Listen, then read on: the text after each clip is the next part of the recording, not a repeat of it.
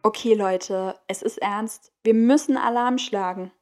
Und damit hallo und herzlich willkommen zu einer neuen Ausgabe von Volkscast Podcast. Ich bin Jela und ja, wir steigen direkt in die Materie ein und werfen einen Blick in das achte Kapitel der Offenbarung, Vers 6 bis 9. Darin heißt es nämlich, dann machten sich die sieben Engel klar, um in ihre Posaune zu blasen. Der erste Engel fing an. Kurz nachdem er in die Posaune geblasen hatte, fielen Hagelkörner gleichzeitig mit Feuer auf die Erde. Beides mit Blut vermischt. Ein Drittel der Erde fing voll an zu brennen, ein Drittel aller Wälder und alles Grünzeug verbrannte. Dann blies der zweite Engel in seine Posaune. Etwas, das wie ein brennender Berg aussah, fiel in das Meer rein. Ein Drittel des Meeres wurde dann rot wie Blut. Darum starb auch ein Drittel aller Lebewesen, die im Meer waren, und ein Drittel aller Schiffe kenterte in der Welle. Warst du schon mal für ein Wochenende oder sogar länger mit einer Jugendgruppe unterwegs? Ich zum Beispiel war als Teamerin schon häufiger mit Jugendlichen auf Freizeiten im In- und Ausland, um ganz einfach Spaß zusammen mit ihnen zu haben und über Gott zu reden. Einmal übernachteten wir an einem Ort in den Bergen von Bückland, einer südnorwegischen Region. Der Webseite zufolge nach gab es dort eine richtig gute Grundausstattung mit kleineren Norwegen-typischen Hüttchen, sodass immer maximal vier Jugendliche sich ein Zimmer mit Bad teilen konnten. Klingt nach dem idealen Setup. Ja, also da muss ich sagen, das war es auf alle Fälle. Ja, bis zur zweiten Nacht unseres Aufenthaltes. Ich erzähle euch, um was es da ging. Um circa 1.30 Uhr morgens gingen ein weiterer Teamer und ich nochmals auf unsere letzte Nachtpatrouille, um ganz einfach sicherzustellen, dass unsere Teilnehmer alle auf ihren Zimmern waren und schliefen. Nachdem wir jenes sichergestellt hatten, konnten wir uns nun auch endlich beruhigt ins Bett legen und den dringend benötigten Schlaf finden. Eine gute halbe Stunde nach dem Einschlafen wurde ich plötzlich durch den Klang einer lauten Sirene geweckt. In unserem Gebäude ging ein Feueralarm los. Etwas desorientiert aufgewacht bin ich aus dem Bett gesprungen, was ehrlich gesagt nicht einfach ist, wenn man ganz oben liegt und dann auch noch sich ein Wadenkrampf hinzugesellt. Bevor der andere Teamer im Raum sagen konnte, was ist das für ein Geräusch? Blind suchte ich nach dem Lichtschalter im Zimmer. Meine Teams ausfindig machend eilte ich hinaus in den Gemeinschaftsraum – um Jugendliche zu finden, die aus ihren Räumen wiederum auftauchten.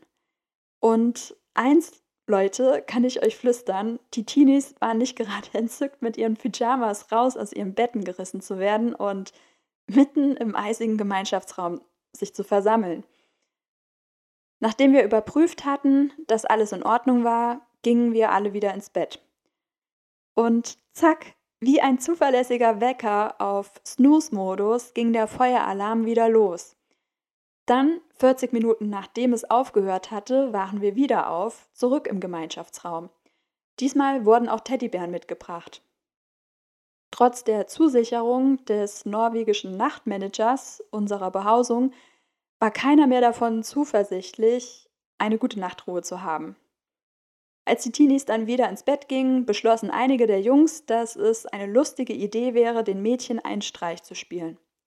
Naja, ihr ahnte schon, es war eine lange Nacht und ja, es sollten noch einige Alarme folgen. In alten Zeiten benutzten die Menschen damals Posaunen, um ihre Mitmenschen zu warnen, wenn es ein Feuer gab zum Beispiel.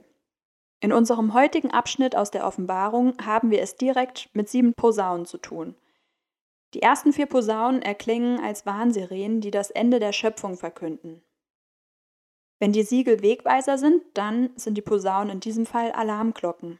Dies ist ein Weckruf auf einen Tag der Auferstehung, der kommen wird, in der Hoffnung, dass die Menschen zu Gott zurückkehren werden, um sicher zu sein. Was lernen wir dann, bevor dies geschieht? Die ersten beiden Posaunen sind auf die Erde gerichtet. Ein Drittel steht dabei für eine begrenzte Katastrophe und nicht für gleichzeitig stattfindende chaotische Zustände in jeder Nation. Ihr kennt es, wenn in den Nachrichten wieder mal von Katastrophen an entfernten Orten zu hören ist und darüber im Detail berichtet wird. Es reicht aus, die Welt zur Kenntnis zu bringen.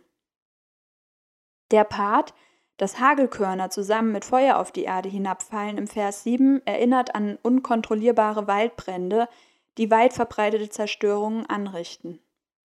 Obwohl wir unser Bestes tun werden, um den Schaden, der dieser Welt zugefügt wurde, rückgängig zu machen, sind es genau diese Probleme, die uns erkennen lassen, wie sehr wir wirklich von Gott abhängig sind, um die Erde zu erhalten. Der brennende Berg, der ins Meer geworfen wurde und mit der zweiten Posaune in Vers 8 angekündigt wird, stellt den Untergang militärischer und finanzieller Imperien dar, die zerstört werden oder bankrott gehen. Kriege und wirtschaftliche Abschwünge haben massive Auswirkungen sowie ein ins Wasser fallender Stein viele Wellen nach außen verursacht. Wir vertrauen auf Regierungen und Großkonzerne, aber auch sie können uns nicht die Sicherheit geben, die wir brauchen. Der Auszug der Offenbarung mutet einem eine ziemlich dunkle Stimmung zu, indem es den Anschein hat, dass die Welt und die ganze Schöpfung zu Ende gehen. Die Sirenen sind in jedem Fall die Posaunen.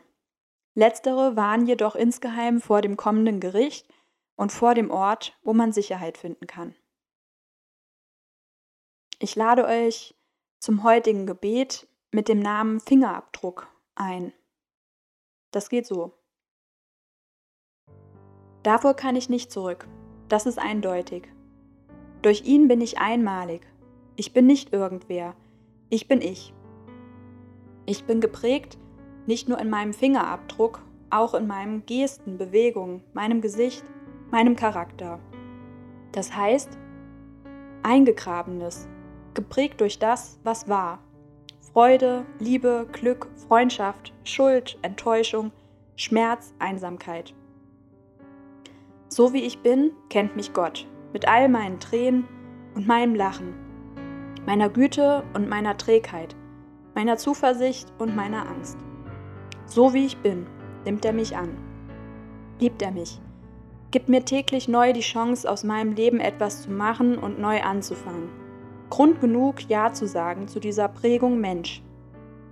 Daraus erwächst Mut, das notwendige Ja und das notwendige Nein zu sagen und nach dem Gewissen zu handeln, Eindrücke und Abdrücke zu hinterlassen. Vater Gott, ich sehe, dass du derjenige bist, der alle Dinge erhält.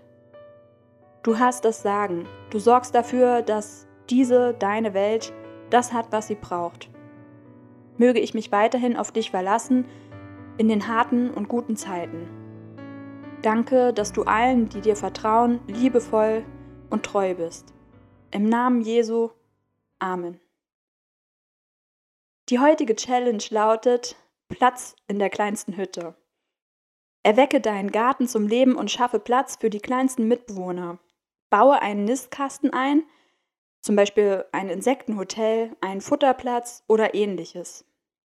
Dokumentiere den Werdegang deines Projekts in mehreren Schritten und schicke dein Ergebnis in Form einer Bildernachricht an die Instagram-Seite von Die Volksbibel – wir posten euch in der Story.